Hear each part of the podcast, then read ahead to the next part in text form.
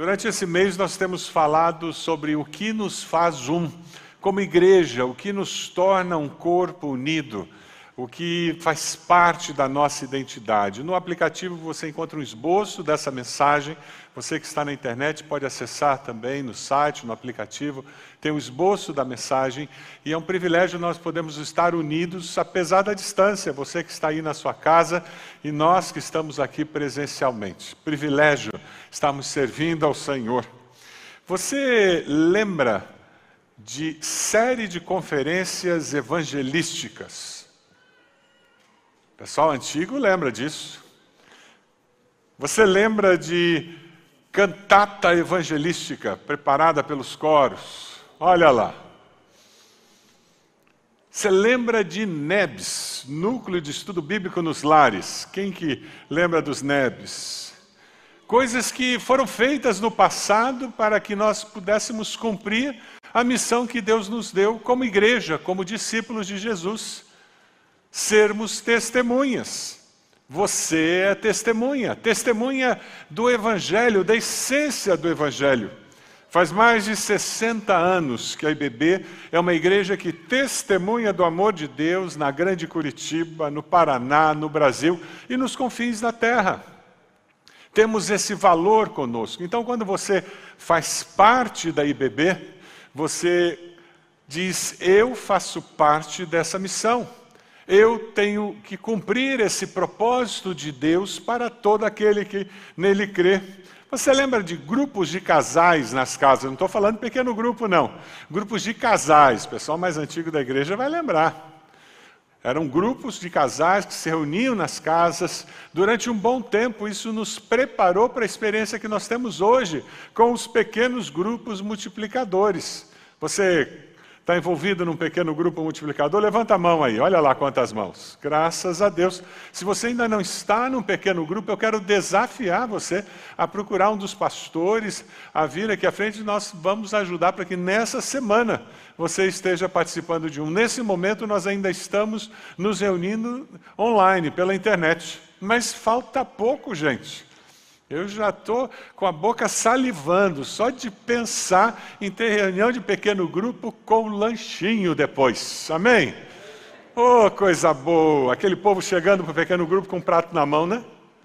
E era prato cheio. Quando terminava o pequeno grupo, saía com um prato vazio.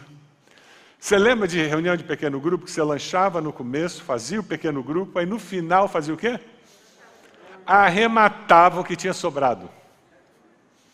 E a gente ficava tendo comunhão até 11 horas da noite. Lembra disso? Oh, coisa boa, vai chegar lá. Vocês lembram de Casa de Paz? Nós fizemos essa estratégia para evangelizar, para cumprir esse propósito. Casa de julgamento. Quem lembra da casa de julgamento? Oh, que coisa boa! Quanto trabalho, não é mesmo?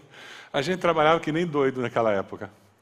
Mas quantas pessoas passavam por aqui, eram tocadas, eram levadas até Cristo Jesus. Você lembra de acampamentos? Ai, que saudade de acampamento. E encontro de casais, gente? Encontro de casais. Vocês lembram do impacto que nós fizemos na região do Beraba? A Bebê Uberaba está reunida agora de manhã ali naquela região e nós fomos com a nossa igreja lá, todo mundo com a camiseta azul, andando pelos bairros, no, no sinaleiro. Lembra daquele impacto? Que coisa boa. Nós vamos voltar a fazer isso, gente. Nesse tempo de pandemia, surge o projeto Ancorar, que vai até os postos de saúde, vai até os hospitais. É a nossa igreja cumprindo esse propósito da grande comissão. É a nossa igreja sendo testemunha como corpo e como indivíduos. Esse é o grande segredo do Evangelho: prosperar. Nós somos testemunhas que influenciam a sociedade, que ajudam as pessoas a encontrarem um Deus que é amor, um Deus que tem um plano de vida para eles. Aí você pode dizer, pastor, eu sei que eu tenho que ser testemunha, mas ah, do que, que eu sou testemunha exatamente? Qual é a mensagem, pastor? Como é que eu posso ser testemunha? O que nos faz um? É o Evangelho de Cristo Jesus, são as boas novas. E é, são essas boas novas que nós compartilhamos, essa mensagem de que existe uma oportunidade de ter uma experiência com Cristo e, através do arrependimento, nós experimentarmos o grande amor de Deus. Nós vamos encontrar a grande comissão em três evangelhos. Normalmente nós conhecemos a grande comissão de Mateus 28, ide por todo mundo, pregai o evangelho, mas existe uma referência à grande comissão lá em Marcos 16, 15 também.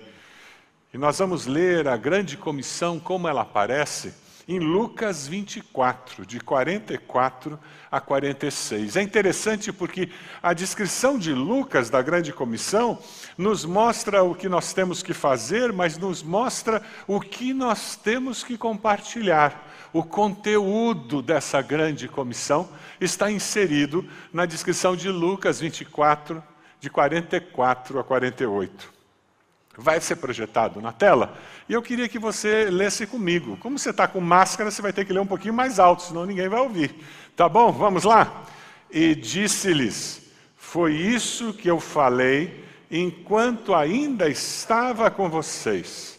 Era necessário que se cumprisse tudo que a meu respeito está escrito na lei de Moisés, nos profetas e nos salmos então lhes abriu o entendimento para que pudessem compreender as Escrituras e lhes disse: Está escrito que o Cristo haveria de sofrer e ressuscitar dos mortos no terceiro dia, e que em seu nome seria pregado o arrependimento para perdão de pecados a todas as nações começando por Jerusalém.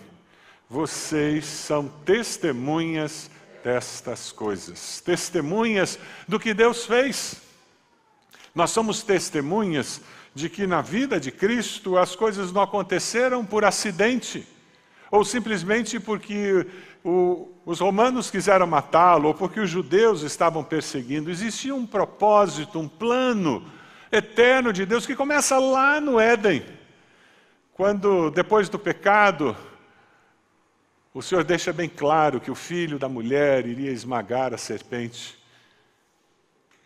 Nós encontramos ao longo de todo o Velho Testamento profecias que falavam do servo sofredor. Mais de 300 profecias que foram entregues do Velho Testamento se cumpriram durante os 33 anos da vida de Jesus. Na apologética cristã, o Messias sofredor é posteriormente glorificado. E a subsequente pregação do seu evangelho é o cumprimento da mensagem do Antigo Testamento. Vida, morte, ressurreição de Jesus, tudo isso foi planejado por Deus do presépio até a entrada triunfal de Jerusalém, daquela visita dos ex-magos até a vergonha da cruz, da vida simples de Jesus durante aqueles 33 anos, a ressurreição e a ascensão, para sentar-se ao lado direito do Pai. O verso 44 tem uma mensagem preciosa demais para nós. Era necessário que se cumprisse tudo o que a meu respeito está escrito na lei de Moisés, nos profetas, nos salmos, desde a criação do mundo. Porque todos pecaram e destituídos estão da glória de Deus. Alguém precisava vir e entregar a sua vida para que nós tivéssemos perdão e vida. João 3,16 é um texto muito conhecido, é o texto da Bíblia mais conhecido Vai aparecer aqui na tela a versão da nova versão internacional, mas o que a maioria das pessoas conhece é da tradução antiga. Vamos dizer antiga? Porque Deus amou o mundo de tal maneira que deu seu Filho unigênito para que todo aquele que nele crê não pereça, mas tenha a vida eterna. Deus é muito sábio. Ao longo da história da humanidade, Deus tinha um projeto. Deus não perdeu o controle da história nessa confusão da pandemia, nessa quantidade de dor, sofrimento e dificuldades, esses problemas políticos e econômicos que surgem da pandemia. Deus nunca perde o controle da história, amém? E é com essa segurança que nós enfrentamos até quando nós não compreendemos. E quem disse que nós tínhamos que ter todas as respostas? Deus nunca prometeu que nós teríamos todas as respostas, Ele prometeu que estaria conosco todos os dias da nossa vida. Nada na vida de Jesus aconteceu por acaso. Deus tinha um plano. 600 anos antes do nascimento de Jesus, o profeta Isaías fala sobre o servo sofredor.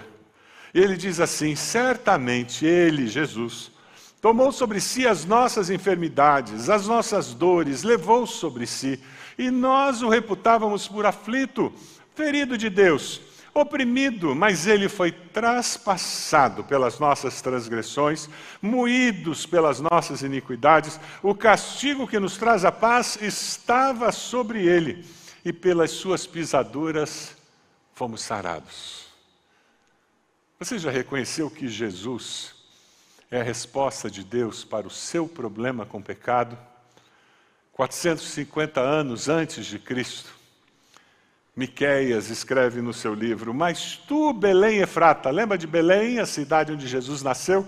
Mas tu, Belém Efrata, embora pequena entre os clãs de Judá, de ti virá para mim aquele que será o governante sobre Israel. Suas origens estão no passado, em tempos antigos, profecias dadas por Deus para nos ajudar a crer. Quando você entende que você é testemunha de Jesus, é um discípulo que faz discípulos, sabe o que acontece?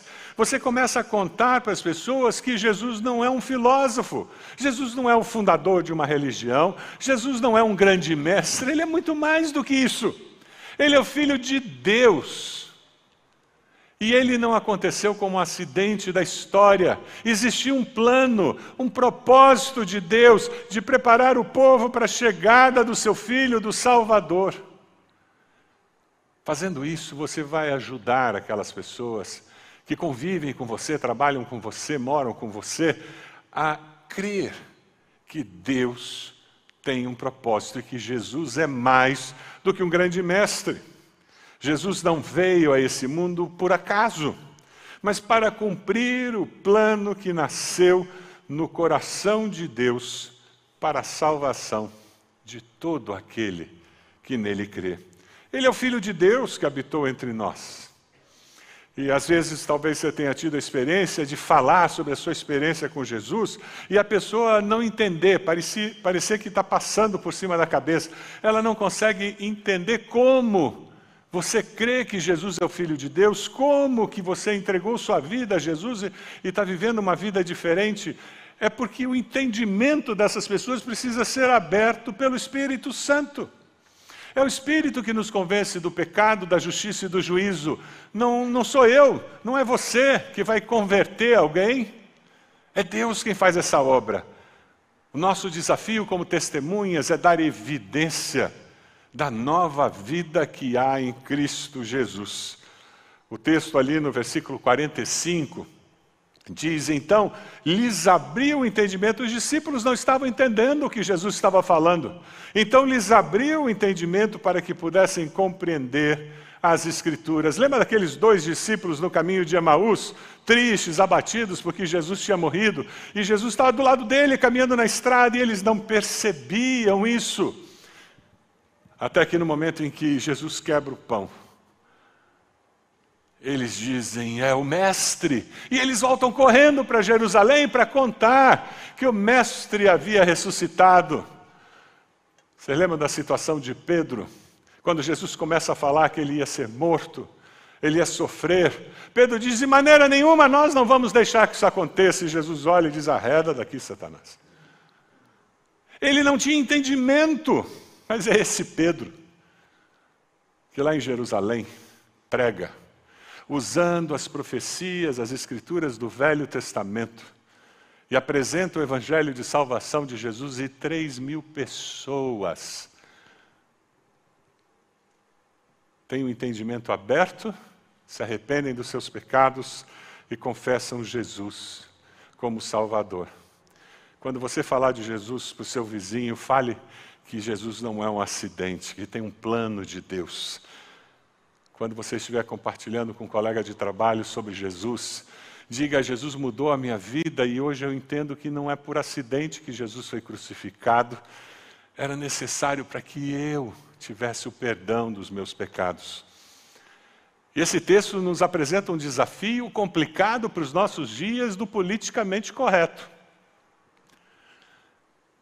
Porque nós precisamos ser testemunhas que falam da necessidade de arrependimento para perdão de pecados. Veja o versículo 47. E que em seu nome seria pregado o arrependimento para perdão de pecados. Ah, as pessoas hoje querem ouvir de um Jesus que vai resolver seus problemas financeiros, querem ouvir de um Jesus que vai curar as enfermidades do físico, ouvir um, um, de um Jesus que vai abençoar a família, vai dar tudo certo no meu casamento, tudo certo com meus filhos. Eu quero ouvir de um Jesus que vai me fazer prosperar financeiramente. É isso que as pessoas querem ouvir e o politicamente correto demanda isso. É uma agenda positiva. E não conseguem perceber que Arrepender-se dos pecados é a agenda mais positiva que pode acontecer na vida do ser humano. Porque quando eu me arrependo dos meus pecados, eu tenho chance de construir algo novo. Eu encontro o perdão de Deus, e além de encontrar o perdão de Deus, eu tenho oportunidade de viver em novidade de vida. Eu e Ed fomos para um casamento. O pessoal inventou essa moda agora que casamento é no mato, né? Ninguém mais casa na cidade. E vamos lá com o GPS e a estrada de terra, e você vai para a direita e vai para a esquerda, e de repente nós tínhamos uma situação que o que o GPS dizia estava no meio do mato, literalmente. Aquele casamento foi no mato. E nós tínhamos duas estradas e nenhuma delas chegava onde o GPS dizia que estava acontecendo o casamento. Eu olhei as duas estradas e eu disse: essa estrada aqui é maior deve ser por aqui. A, a entrada para o lugar do casamento deve ser essa aqui. E eu segui naquela estrada. E olhando aquele pontinho no GPS, e eu fui andando, andando, e de repente eu percebi que eu tinha passado do ponto. Eu disse: estrada errada. Sabe o que, que eu tive que fazer? E voltar em estrada de terra não é fácil, não, né? Você já tentou? Nós tivemos que andar mais alguns quilômetros até encontrar um lugar onde a estrada era mais larga, não sei porquê. Acho que de tanta gente fazer curva lá, acabou ficando mais larga. Aí nós manobramos o carro e voltamos. Aí eu passei de novo pelo pontinho. E adivinha onde que eu tinha que ter entrado? Aquela estradinha que não era tão grande, tão bonita.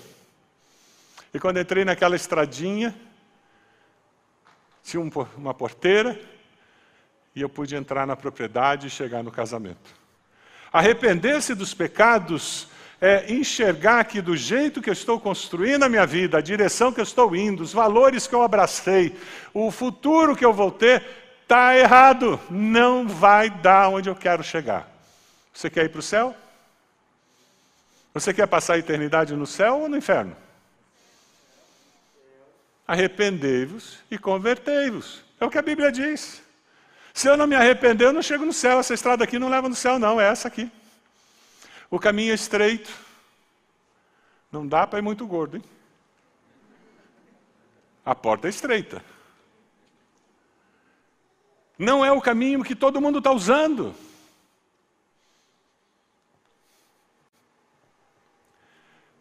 Quando você fala de Jesus, nunca se esqueça de falar que sem arrependimento, não há perdão de pecados. Senão você vai ter um simpatizante pela causa e não um discípulo de Jesus. 1 João 9 nos diz: se confessarmos os nossos pecados, muita gente sabe de qual, quem sabe de qual, fala comigo, por favor. Se confessarmos os nossos pecados, Ele é fiel e justo para perdoar os nossos pecados e nos purificar de toda maldade. Quando você testemunhar da sua nova vida com Cristo, fale sobre isso. Que o arrependimento nos leva a perdão e libertação. É a agenda positiva. O nosso grande problema é que Nas nossas igrejas evangélicas, cristãs, nos dias de hoje, nós temos muitos membros que experimentaram pouca mudança nas suas vidas. Muita gente que arrependeu-se e realmente nasceu de novo, mas nunca se deixou discipular pelo Espírito Santo, por outras pessoas, outros irmãos, e continuam como bebês na fé. Não amadureceram. Eu ouvi uma história que eu achei muito interessante. Um discípulo de Jesus, um irmão, ele tinha um carro e resolveu vender o carro. Só que ele tinha tido um acidente com o carro. Sabe quando você tem um acidente do carro e você manda pintar? Quem manja de carro, bateu o olho, sabe, ó, consertaram essa lateral aqui, não é assim? E ele, naquela época, também tinha um outro problema num outro canto do carro, que ia custar mais caro ainda para consertar. O que, que ele fez? Ele fez uma maquiagem na, lateria, na lataria. Já viu isso? Fica bonito, só que dura pouco, né? E não resolve o problema. E aquele irmão foi vender o carro. Se você fosse vender esse carro, você contaria que o carro foi batido e que tinha aquela maquiagem? E ele ficou nesse impasse. Conto, não conto. Se eu contar, capaz que eu não venda e tal. E, e ele, discutindo com ele mesmo, até que ele disse: Não, eu sou discípulo de Jesus, eu sou crente, para com isso, eu vou contar. E ele atendeu a pessoa e disse: Olha, o carro é ótimo, eu estou muito satisfeito com ele, funciona tudo bem, só eu tive um acidente, então você pode ver essa lateral aqui, e tem esse lugar aqui que precisa fazer um conserto, mas eu dei uma maquiada, está bonito, você pode ficar um bom tempo com isso, mas presta atenção. A pessoa olhou, olhou, viu sinceridade, e quem está comprando o carro e vê sinceridade é metade da compra, né? Ele olhou e disse: Tá bom, eu vou comprar sim. E eles foram então acertar tudo, assinar o, o registro de transferência. Aí quando chegaram lá, adivinha o que, que o comprador propôs? Vamos colocar um valor aí pela metade do preço? Eu não quero colocar tudo isso. Dá para a gente fazer? Aí aquele irmão que estava vendendo olhou para ele e disse: oh, me desculpe, talvez eu até perca a venda, mas é, é, é, é, uma questão de integridade pessoal. Eu sou discípulo de Jesus, eu sou crente em Jesus, eu não, não faço negócio desse jeito. Aí o comprador virou para ele e disse: Ah, mas eu também sou crente, eu também sou discípulo de Jesus. Não tem problema, é tudo na família.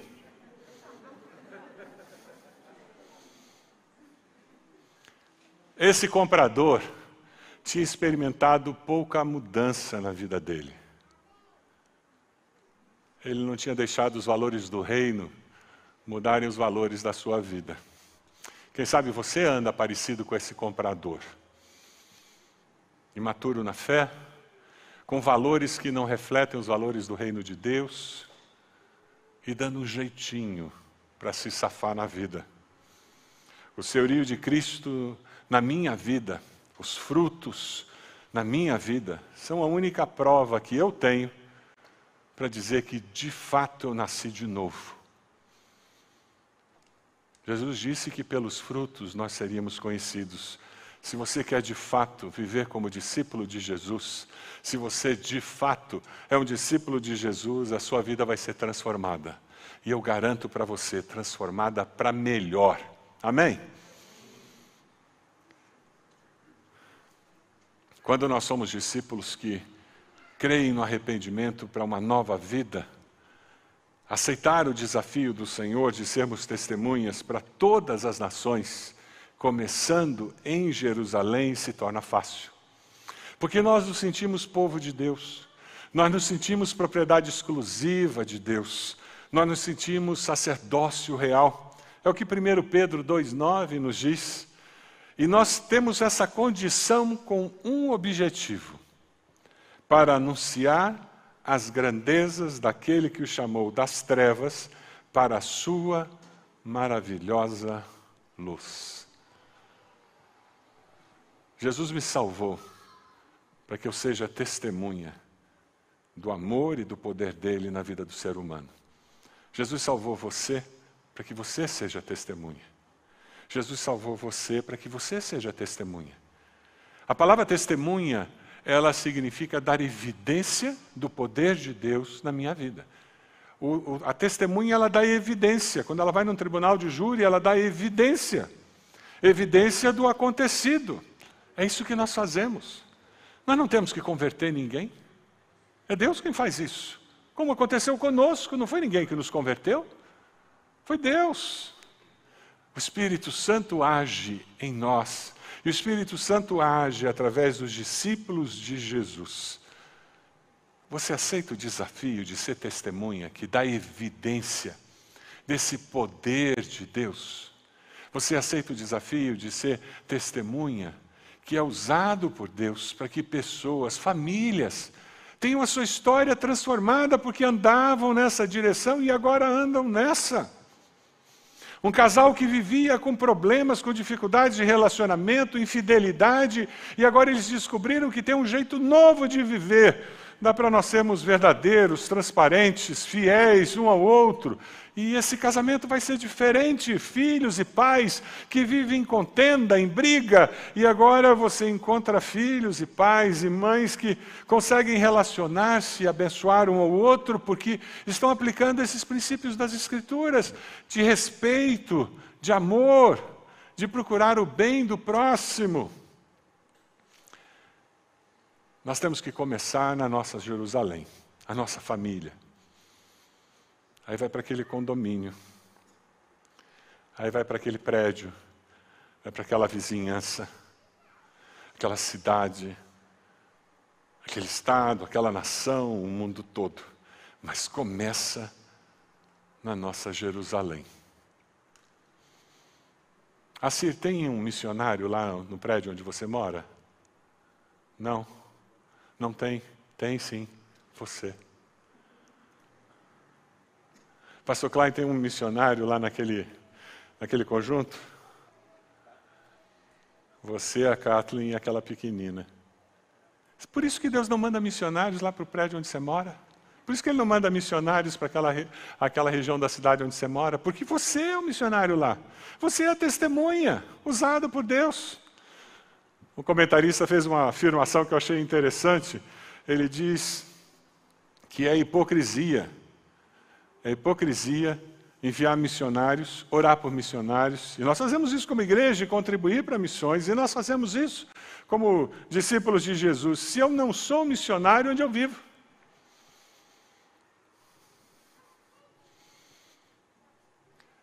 É daí que surge a ideia na nossa igreja de nós termos uma lista dos meus sementes. O discipulado para, um recém-convertido em nossa igreja se chama sementes. E nós falamos: quem são os meus sementes? Eu tenho pessoas que não conhecem a Jesus que eu tenho orado. E eu e ele, a gente tem procurado oportunidades para conversar com eles. Eu já tive situações em que a gente conseguiu, a pessoa conseguiu frequentar o pequeno grupo e de repente parou. Já aconteceu com vocês isso? Mas nós já tivemos oportunidades em que a pessoa veio, ficou e frutificou, graças a Deus. Você consegue identificar uma, duas, pelo menos três pessoas que não conhecem o Senhor no teu trabalho, escola, faculdade, quem sabe ali no prédio onde você mora, aquela vizinha simpática que empresta ovo, você empresta farinha de trigo. Você já falou para ela que Jesus não é um acidente da história? Já contou para aquele vizinho que Deus tem um propósito para a vida dele? Dar evidência é compartilhar o que Deus tem feito na minha vida, na minha família.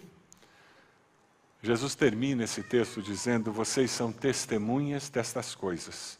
Eu envio a vocês a promessa de meu Pai, mas fiquem na cidade até serem revestidos do poder do alto.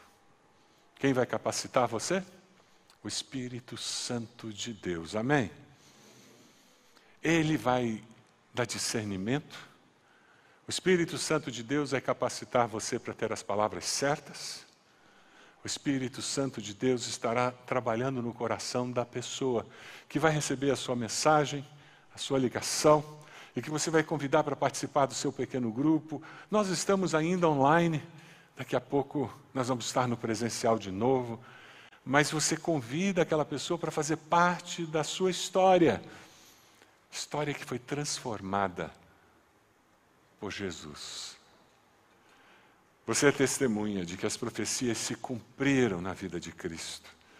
Que sem arrependimento não há perdão de pecados.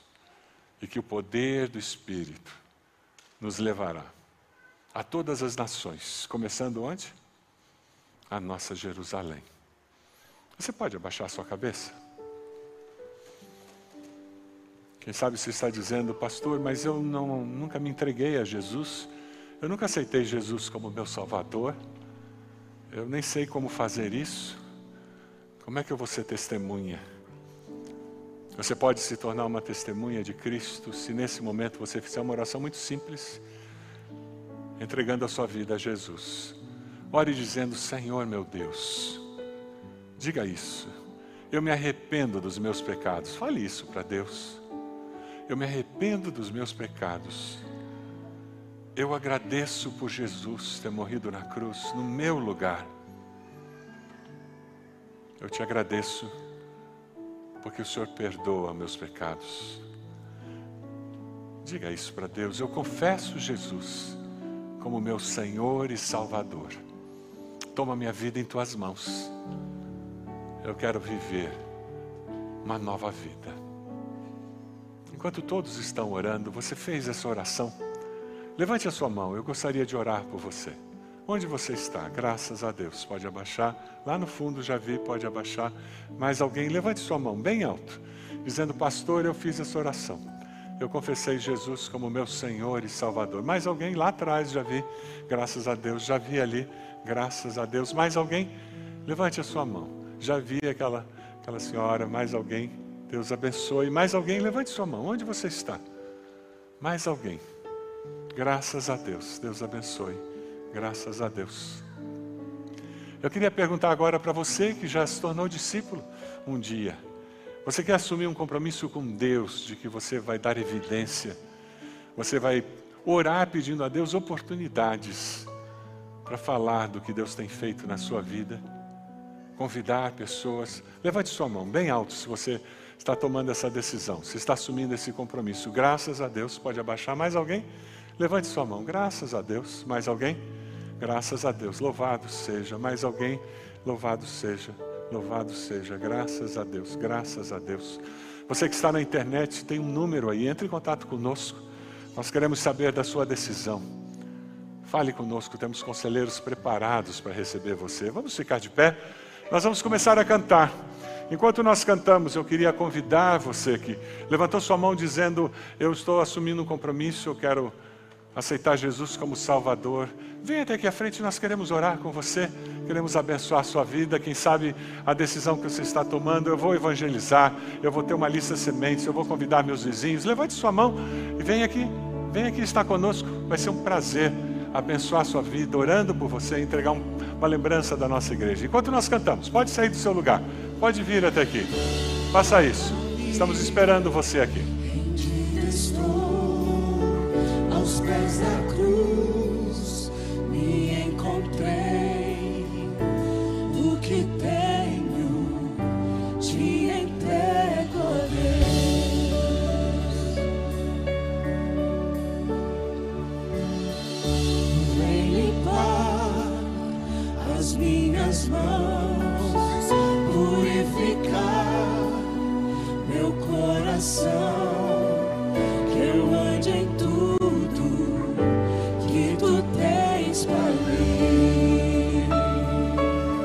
favor. Você que tomou a decisão, seja de ser testemunha, venha até aqui. Alguém vai orar por você, aceitando Jesus como Salvador. Venha até aqui. Você está aceitando Jesus, minha linda? Você está querendo aceitar Jesus? É, que coisa linda. Papai e mamãe estão por aí? Chega aqui, mamãe, chega aqui. Chega aqui, olha ali, momento especial. Deus te abençoe. Você pode descer ali com a, com a tia. Você ora com ela? Coisa linda. Não tem idade. A qualquer idade, a qualquer hora, você pode tomar essa decisão. Você levantou a mão, ou quem sabe você não levantou a mão, mas Deus está falando com você. Sai do seu lugar, vem até aqui. Nós queremos orar por você nesse momento tão especial da sua decisão. Quem sabe eu vou evangelizar, eu vou ser testemunha. Eu assumo um compromisso com o Senhor. Venha até aqui, nós vamos orar por você no final desse culto. Saia do seu lugar, venha até aqui, dizendo: Eu vou ser testemunha, eu vou falar de Jesus. Saia do seu lugar, venha até aqui. Nós vamos cantar mais um pouco enquanto nós cantamos. Pode vir até aqui.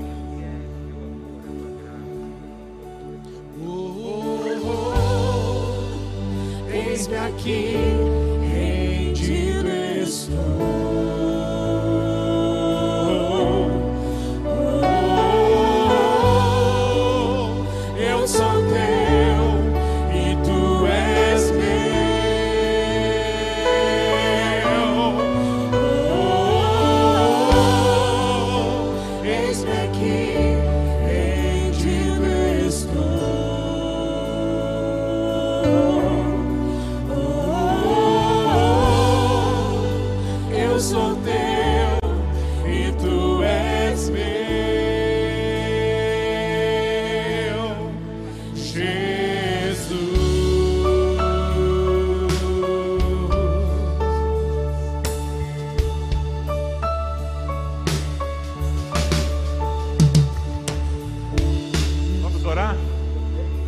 Feche seus olhos. Você que está na internet, feche seus olhos agora. Se você ainda não entrou em contato com as pessoas aí na nossa na central de aconselhamento, faça isso. Nós queremos orar por você também. Senhor, nós queremos te dar graças pela maneira como o Senhor fala aos nossos corações, pela tua palavra que é viva, eficaz e penetra no mais profundo da nossa alma. Deus, nós queremos te dar graças, Senhor, porque o Senhor, na tua bondade, falou o coração desses queridos que vieram à frente, dessa menina tão pequena, que ouviu e, e foi tocada pelo teu Espírito, adultos que vieram à frente, Deus abençoa cada um desses queridos de uma forma muito especial. Que, ó Deus, o teu Espírito tenha liberdade para trabalhar na história da sua vida, para que eles possam crescer e viver como discípulos que fazem discípulos, que levam outras pessoas a conhecer do teu amor. Ó Deus, nos abençoe, cada um de nós, que ao sairmos daqui, nós possamos sair com um sentimento de missão muito clara, que o cumprir a grande comissão, sermos testemunhas, discípulos que fazem discípulos, possa acontecer na nossa vida diária e que nós abençoemos, Senhor, muitas pessoas. Nós oramos assim, no nome precioso de Jesus. Amém, Senhor. Amém.